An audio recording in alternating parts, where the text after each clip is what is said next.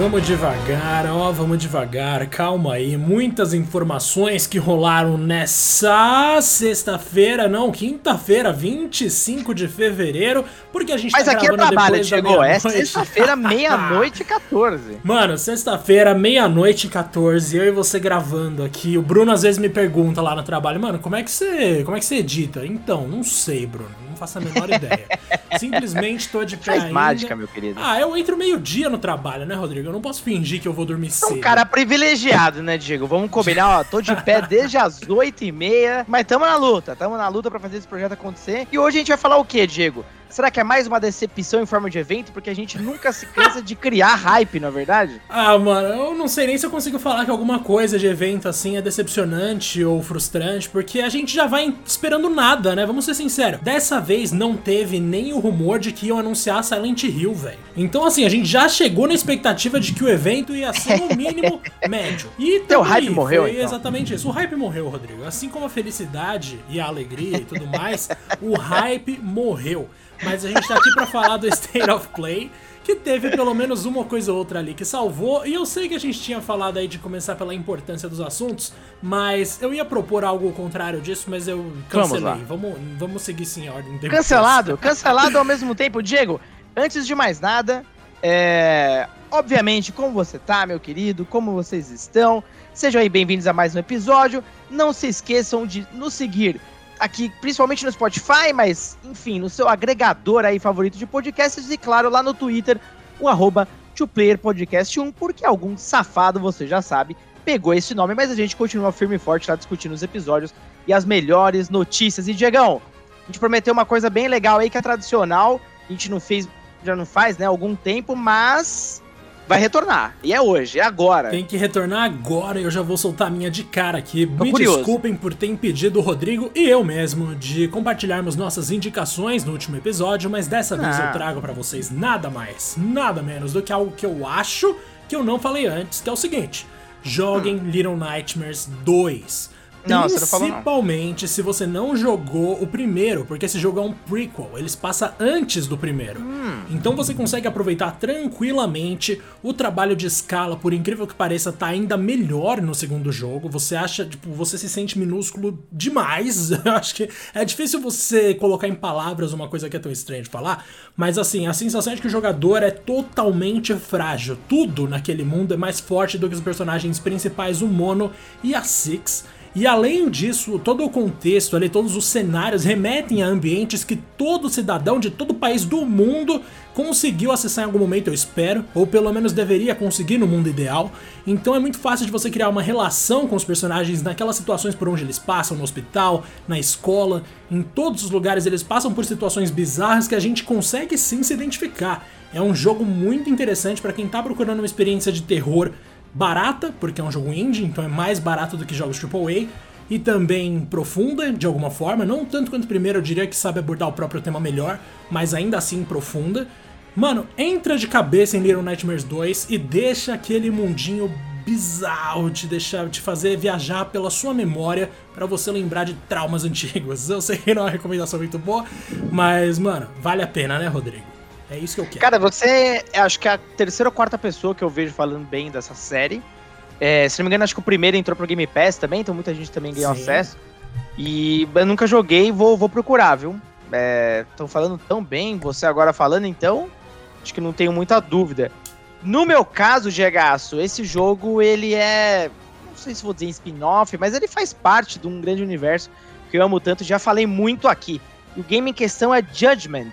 Ele é uma história, vamos dizer assim, anexa à série Yakuza, né? Porque se passa dentro de um mesmo universo, da mesma cidade, inclusive, do mesmo distrito, que é Kamurocho.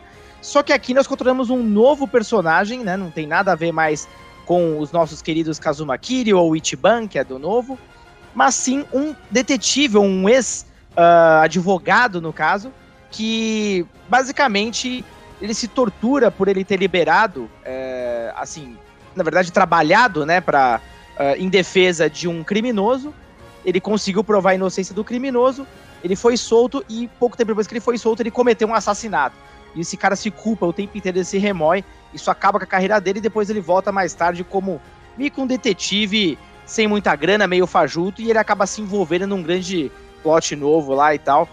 A questão é, o jogo é espetacular, ele lembra muito do, dos Yakuza de, de, de, ação, né? Já que esse último foi de RPG por turnos. Uh, ele tem muitos elementos novos, graças justamente ao lance da furtividade, de você investigar os casos, e tudo isso já dá um tom muito diferente para o que a gente estava acostumado. É impressionante como essa equipe ela consegue entregar um jogo incrível dentro de, de uma mesma cidade, dos mesmos elementos, muito parecidos, inclusive, e ao mesmo tempo ela se reinventa. E, na minha opinião, eu estava até falando com o nosso queridíssimo Padula, nosso grande amigo, um grande abraço pro Padula, que também é um grande fã de Yakuza que eu sei. É, esse é com certeza o jogo mais bonito da série toda. E é impressionante os valores de produção, são incríveis, incríveis. Joguem, pelo amor de Deus. Ele, não sei se ele ainda está, mas estava em promoção recentemente para PS4, foi por isso que eu peguei. Tô jogando no PS5 agora.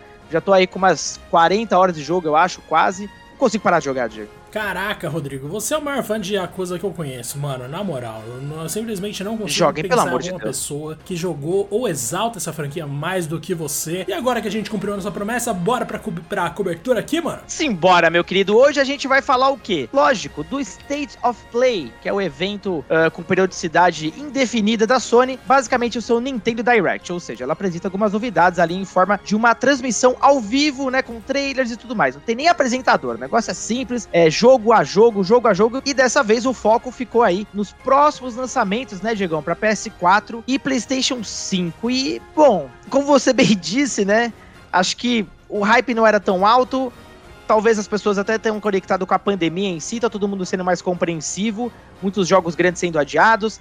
O Gran Turismo 7 é um dos principais, inclusive recentemente aí, que foram para 2022.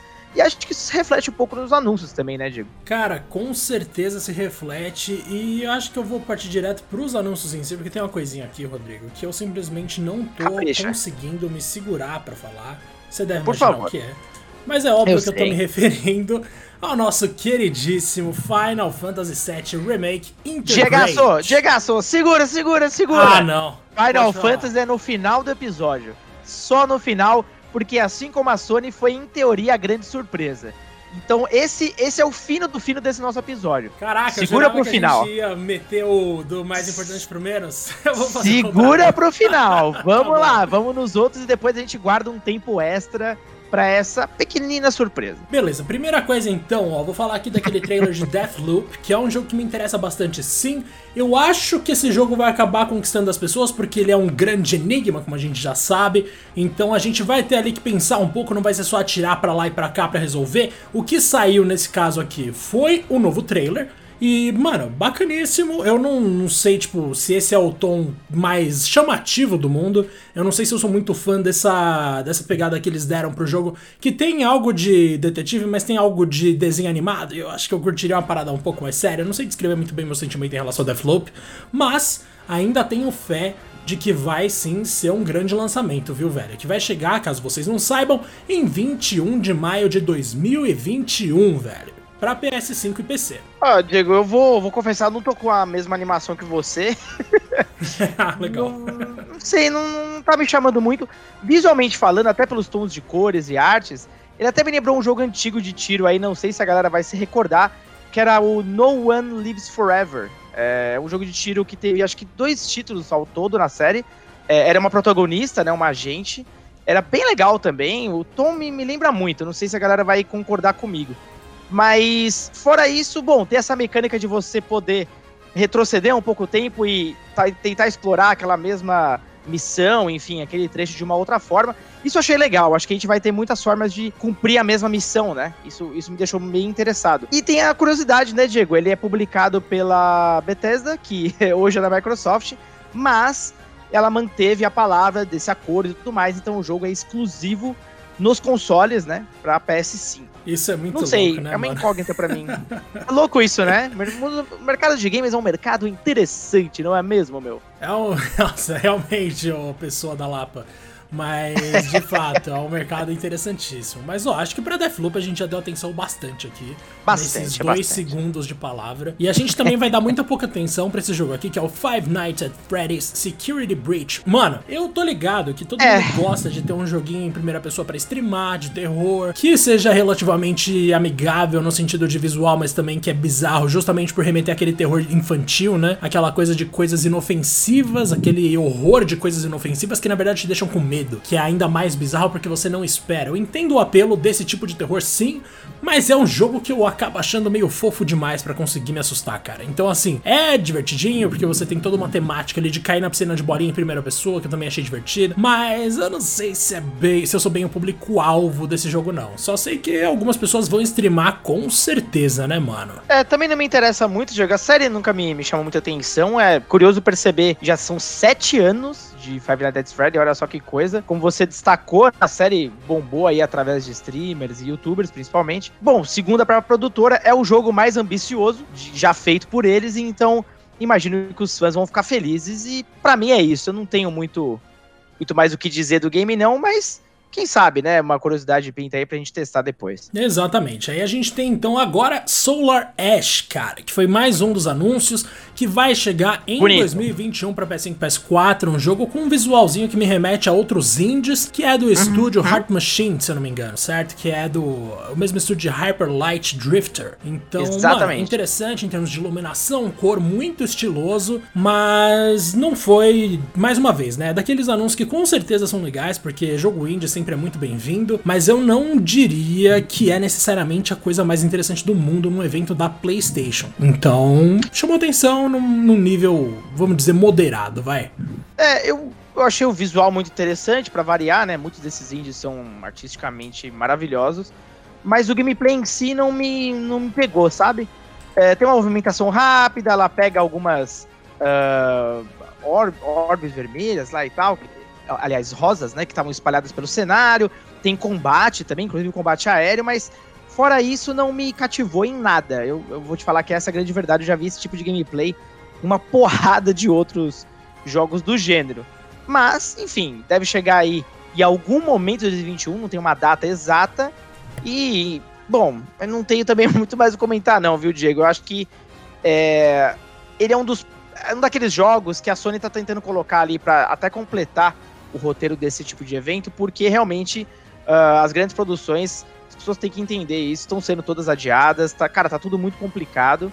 E pelo menos esses indies ganham talvez até um espaço melhor, né, Diego? Que eles não, talvez não teriam em um momento como esse. Não, é realmente, se tem uma coisa que a gente tem que admirar, que a gente tem que destacar aqui nessas apresentações, que todo mundo fala, né, ah, é decepcionante, a gente também acha decepcionante, mas mesmo assim, o espaço que os jogos independentes têm nesses eventos talvez seja fundamental para os estúdios, então a gente tem que respeitar pelo menos nesse sentido, né, Rodrigo? Bastante. Agora- É, não, e a gente, obviamente, cara, pelo amor de Deus, né? Não é porque é jogo indie que a gente acha que não tem que estar lá.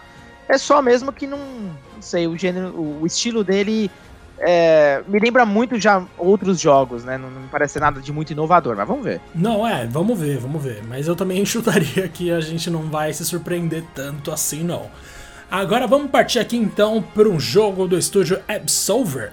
Ah não, do jogo do estúdio Slow Clap, que é Sifu, esse jogo com nome maravilhoso. Esse meme vivo brasileiro aí. Esse jogo que foi pensado realmente pro público brasileiro se Eu divertir. já vi muito meme desse jogo hoje, cara. Nossa. Mano, é uma piada melhor que a outra, cara. Inclusive, o nosso querido amigo aqui, o Henrique, se eu não me engano, ele já fez algumas piadas a respeito e, velho, eu achei muito boas todas elas.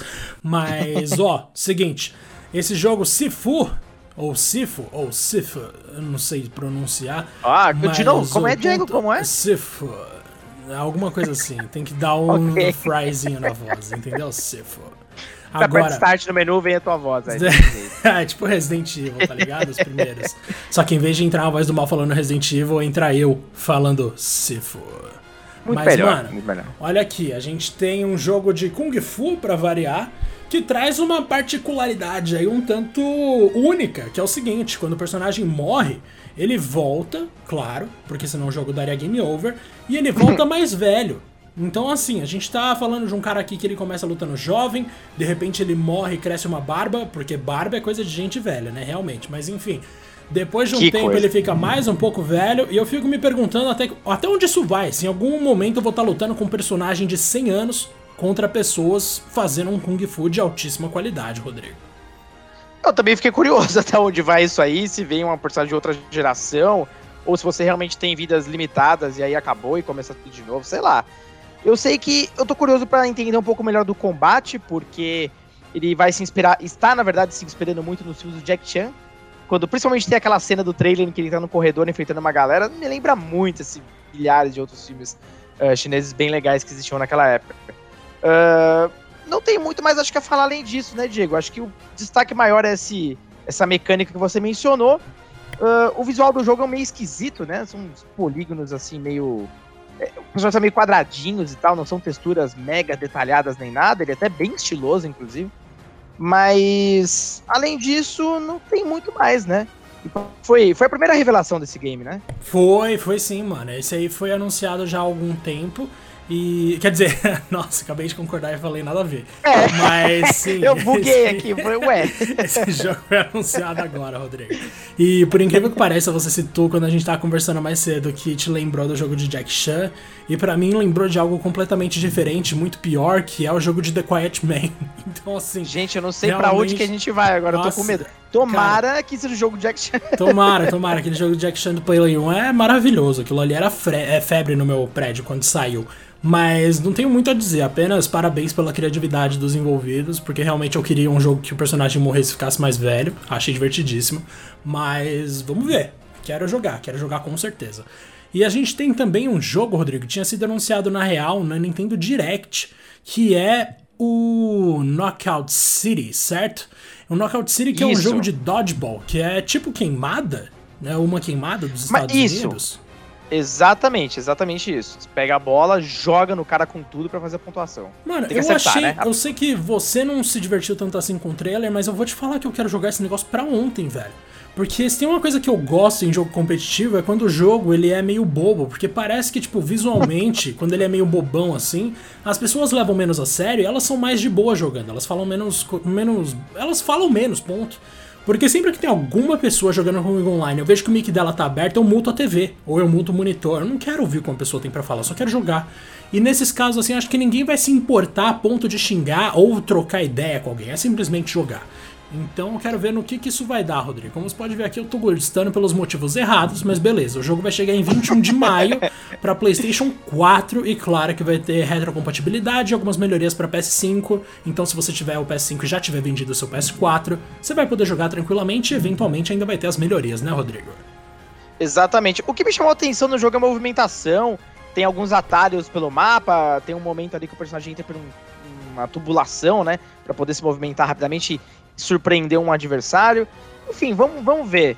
Eu, pra mim, assim, com todo respeito ao game, mas ele tem uma cara de PlayStation Plus.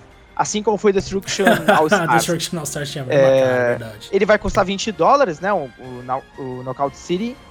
Torcendo para que ele tenha bastante conteúdo, que é o, justamente o grande problema do Destruction. Para um jogo que é focado em multiplayer, eu espero que ele tenha aí conteúdo relevante o suficiente para manter a galera engajada. Tomara, né? A gente espera sempre aí pelo melhor, mas nem sempre o melhor vem. Então, muita sorte pra Knockout City. Hoje a gente tá tão mediador assim, tipo, vamos, vamos manter a calma, não vamos criticar o evento, É, a gente não tá tão vamos falar empolgado. boa. E não, também não estamos tão empolgados, né? A gente tá Exato. ponderado. A gente tá ponderado. Eu tô até com essa vozinha mais de boa, assim. Parece que eu tava, nossa, ocupa, sei lá, fazendo coisas que eu não devia falar aqui. Mas na real, eu tava só comendo. tipo, eu só tava comendo, mas eu tô numa paz. Ah, Enfim. aproveitando. Aproveitando, velho. Aí a gente tem aqui também outro anúncio que rolou nesse State of Play que não foi maravilhoso, que é o Crash Bandicoot 4, né? Que a gente teve aí o que vai ter no PS5 de diferente. E É. claro que a gente já sabia que vai ter tempo de loading, né? Tempo de carregamento menor, beleza. Suporte para áudio 3D, beleza. Transfer de save, beleza. Tipo, tudo que a gente já manjava. Mas muito bom que pelo menos eles lançaram um trailerzinho novo. Eu sempre gosto de olhar pro Crash. Mas as novidades já tinham todas sido anunciadas, pra ser sincero, né, mano? Então, meio que É jogo pra cumprir tabela ali na- no cronograma do Play 5. É, eles abriram, inclusive, o evento com esse game, né? Achei curioso isso. Mas tô curioso pra ver também a integração com o DualSense. Quero ver o quanto isso modifica teu, sua qualidade de jogo ali, mas no mais, sei lá, se você já jogou no Play 4, meu, não tem muito motivo, porém, você pode continuar jogando através de um upgrade gratuito, não é isso? É isso, é isso. Aí você vai conseguir algumas melhorias ali de. Bom, praticamente de qualidade de vida, como eles falam, né? Porque diferença de conteúdo mesmo, esquece. Agora, velho, a gente passa então. Vamos entrar pra... nos jogos interessantes, é, Mais ou menos. Antes disso, eu vou falar uma última é, coisa aqui. Oddworld Soulstorm vai chegar para PS5 e PS4 em 6 de abril. Acabou. A gente não vai falar mais nada desse jogo, não precisa. Mas a menos que ah, você queira verdade. muito, Rodrigo. Porque... É que já, já, já, foi muito mostrado, né? Essa já, é a grande verdade. A gente já manja. Acho, acho que é a terceira vez que ele aparece em algum conteúdo da Sony. O único detalhe interessante aqui é que no PS5 esse jogo vai sair na Plus direto. Ele vai ser um dos jogos do mês, assim como eles fizeram com Destruction. Então é uma coisa muito interessante. Eu, particularmente, estava empolgado para jogar esse game, porém, reavaliando a ideia de comprar ele no lançamento e tal. Pô, os jogos estão muito caros. E agora que ele vai ser gratuito, pelo amor de Deus, né? Joguem esse jogo. Nossa, o World é maravilhoso. Cara, exatamente. Inclusive, eu fico meio chocado que a gente voltou a falar que jogos estão absurdamente caros e eu realmente voltei a achar absurdamente caro e ponto, tá ligado? Houve um período na minha vida, Rodrigo, em que eu pensava, é caro, mas ainda dá para encarar. Hoje em dia tá difícil de encarar, tipo, bastante.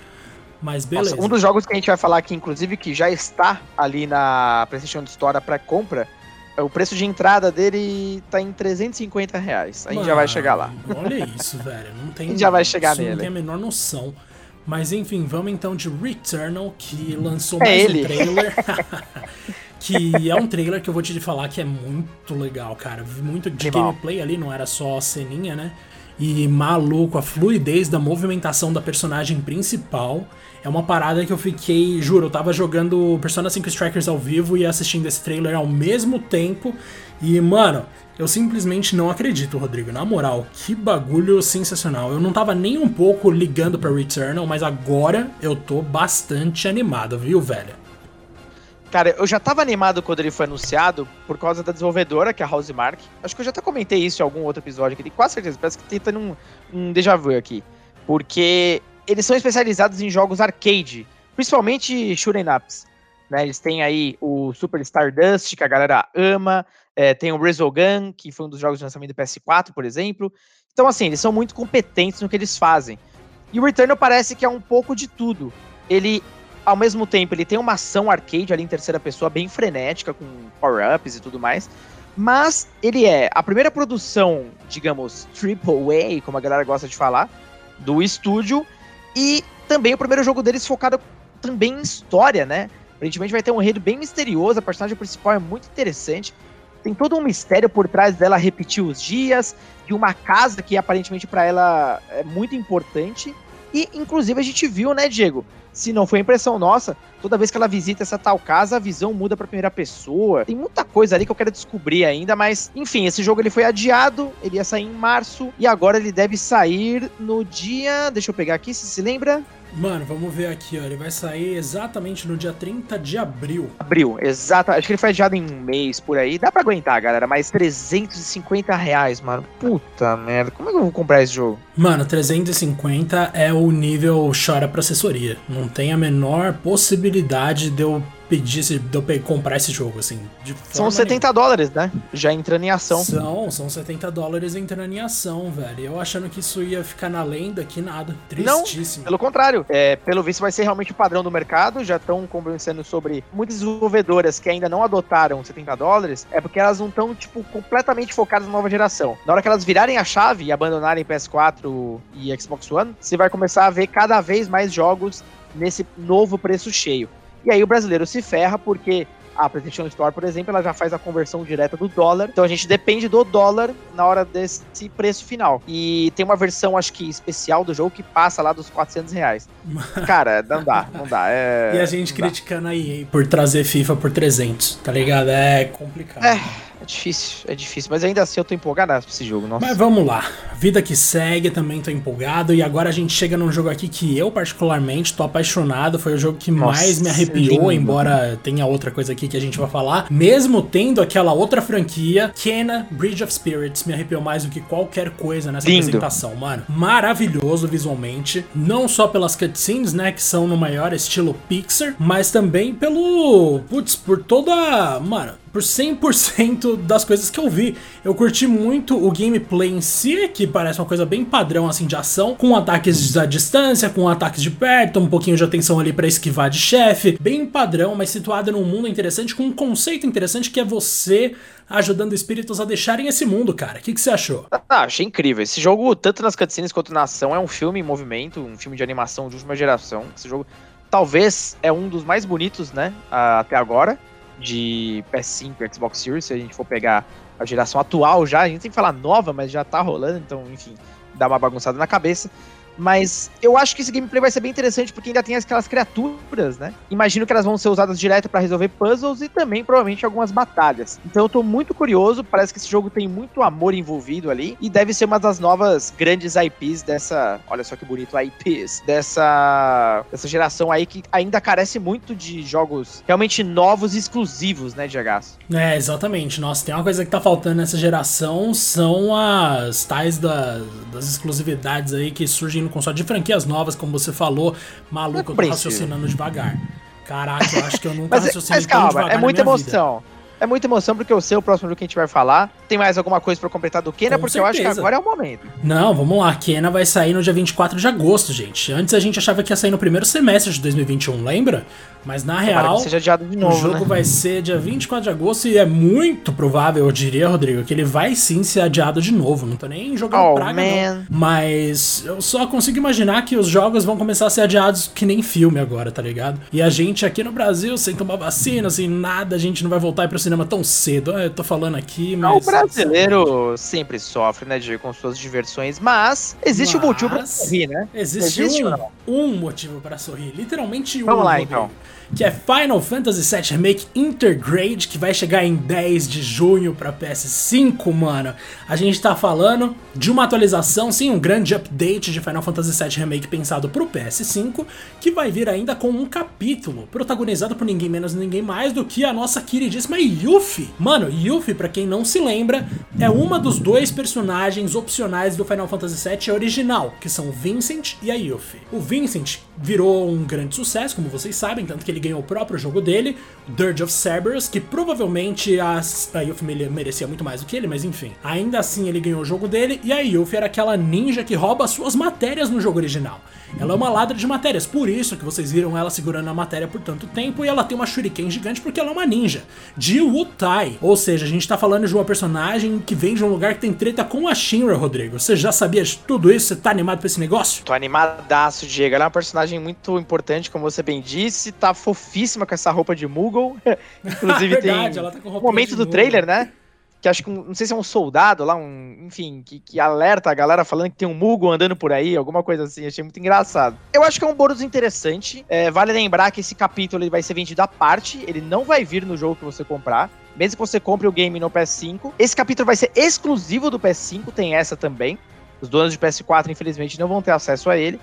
E vai ter também um pack onde você pode já comprar o game com uh, o capítulo da Yuffie, que deve custar aí os queridíssimos 70 dólares, não é mesmo? Olha aí. Acho que era isso, Diego, era até mais. Não Cara, me recordo. não me recordo também, vou te falar, que eu também não sei de cabeça não. Mas o eu posso estar é enganado até pelo horário. É, a gente tá lembrando. ferrado, a gente vai ter que pagar uma graninha boa nisso aí. Mas vou ter que pagar uma graninha forma, boa. Mano, como tudo, né? Toda vez que a Square lança alguma coisa da hora, tipo, ou que alguma empresa de Japão lança alguma coisa legal, o negócio vem caro. Tanto que Persona 5 Royal, oh, fala, fala, fala. Não, não, completa, completa. Não, não, completa Persona 5 Royal era muito caro, só isso que eu ia falar, não ia falar mais nada. Não, eu tô assustado com o preço, porque na verdade a edição normal, standard, vai custar 70 Bidens, enquanto a versão digital de luxo, que vem já com esse episódio, vai custar 90 Bidens.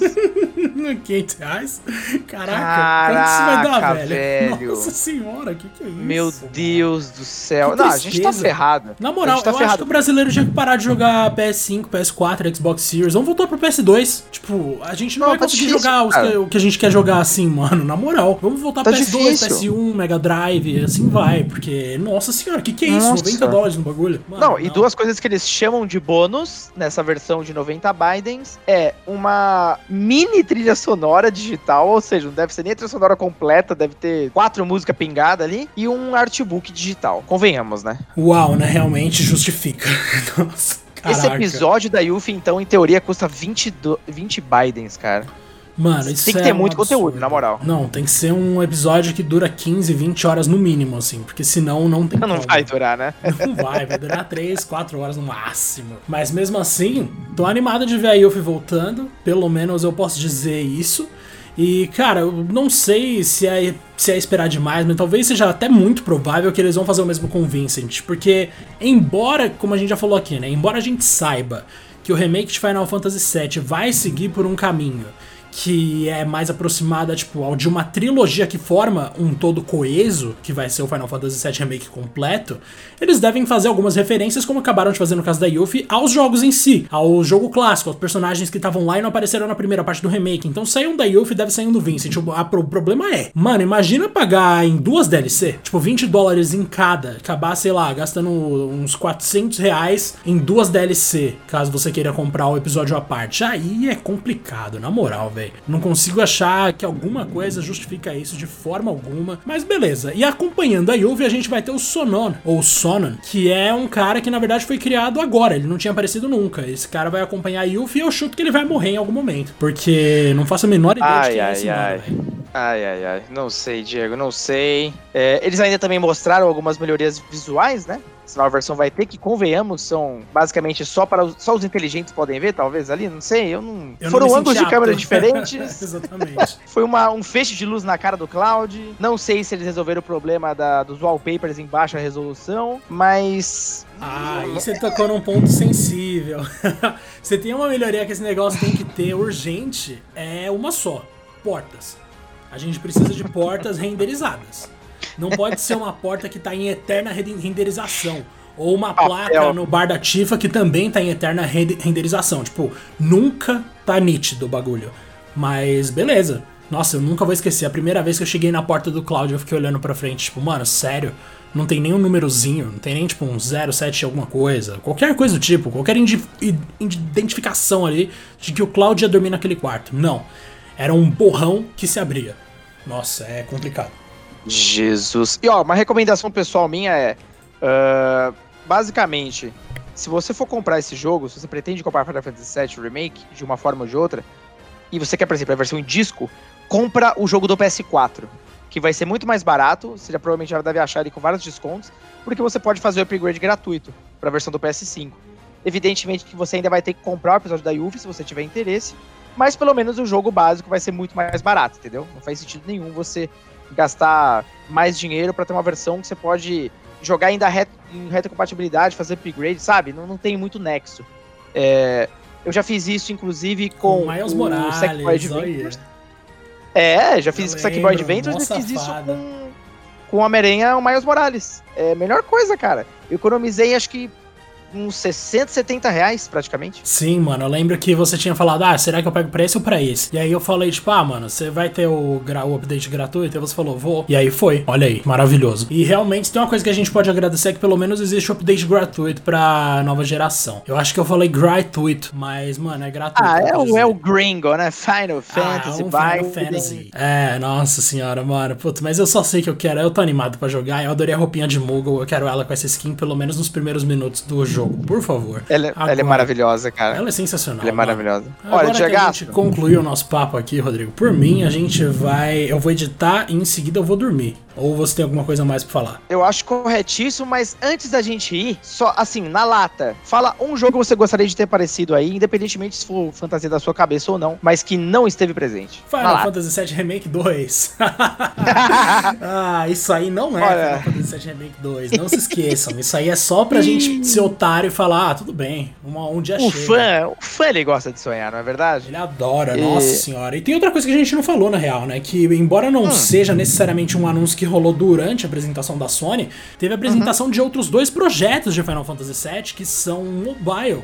Tem o The First Soldier, certo? Que é o Certo. jogo Battle Royale. Battle Royale. celulares. Mano, não consigo imaginar, mas beleza. E tem o Final Fantasy VII. Como é o nome dele? Ever? Crisis. Ever Crisis, que é uma adaptação de toda a linha do tempo do 7, de acordo com a conta oficial deles no Twitter. Só que pra celular, incluindo não só o Final Fantasy VII clássico, né? Porque ele, aparentemente eles pegaram aquela estrutura visual e só deixaram mais fofo, para não ficar tão toscão, né, que nem era no Play, no Play 1. Eles pegaram aquela estrutura, deixaram mais bonitinho, no estilo Final Fantasy XV Pocket Edition, e ainda vão colocar o Before Crisis, o Crisis Core, o Dirge of Cerberus e o Advent Children. Eu não sei como que vai funcionar isso exatamente. Ambicioso. Mas gigantesco, um projeto enorme que eles pretendem lançar para celular. Eu quero muito ver no que vai dar, Rodrigo. Agora sim eu concluí tudo que eu tinha para falar. É ambicioso. Do meu lado, Diego, eu não posso falar absolutamente nada, né, como fã sonhador, porque eu sonhava em ver o projeto do remake de Metal Gear Solid. Olha só que coisa maravilhosa, que né? Era um. Rodrigo. Ah, cara, era um rumor assim que veio ganhando força nos últimos tempos. Existia até a lenda que a Bluepoint que estava fazendo, que foi responsável mais recentemente pelo remake do Demon Souls, é uma empresa extremamente competente para fazer isso. É o sonho, é o sonho, acho que de qualquer fã de Metal Gear é ver um remake que não seja feito pela Konami, essa é a grande verdade. Mas, né, o sonho não acabou, Diego. Em algum momento nossos corações serão acalentados. Ou vão parar de bater. Então, assim, é, realmente são várias possibilidades aí, mas eu espero que a gente acabe se dando bem no final de tudo, Rodrigo. Eu não tô muito otimista, você deve ter percebido, mas a gente sempre pode estar errado. Então, a minha esperança é de que toda essa minha insatisfação, infelicidade seja absolutamente injustificada. Beleza? É, tinha que ser assim pra não se decepcionar, não é verdade? Vamos lá, galera. Com certeza. O não você já tem. O não você já tem. Não se esqueçam dessa frase, o Rodrigo ele tá numa fase de coach. Então, assim, ele de vez em quando solta umas frases motivacionais, assim.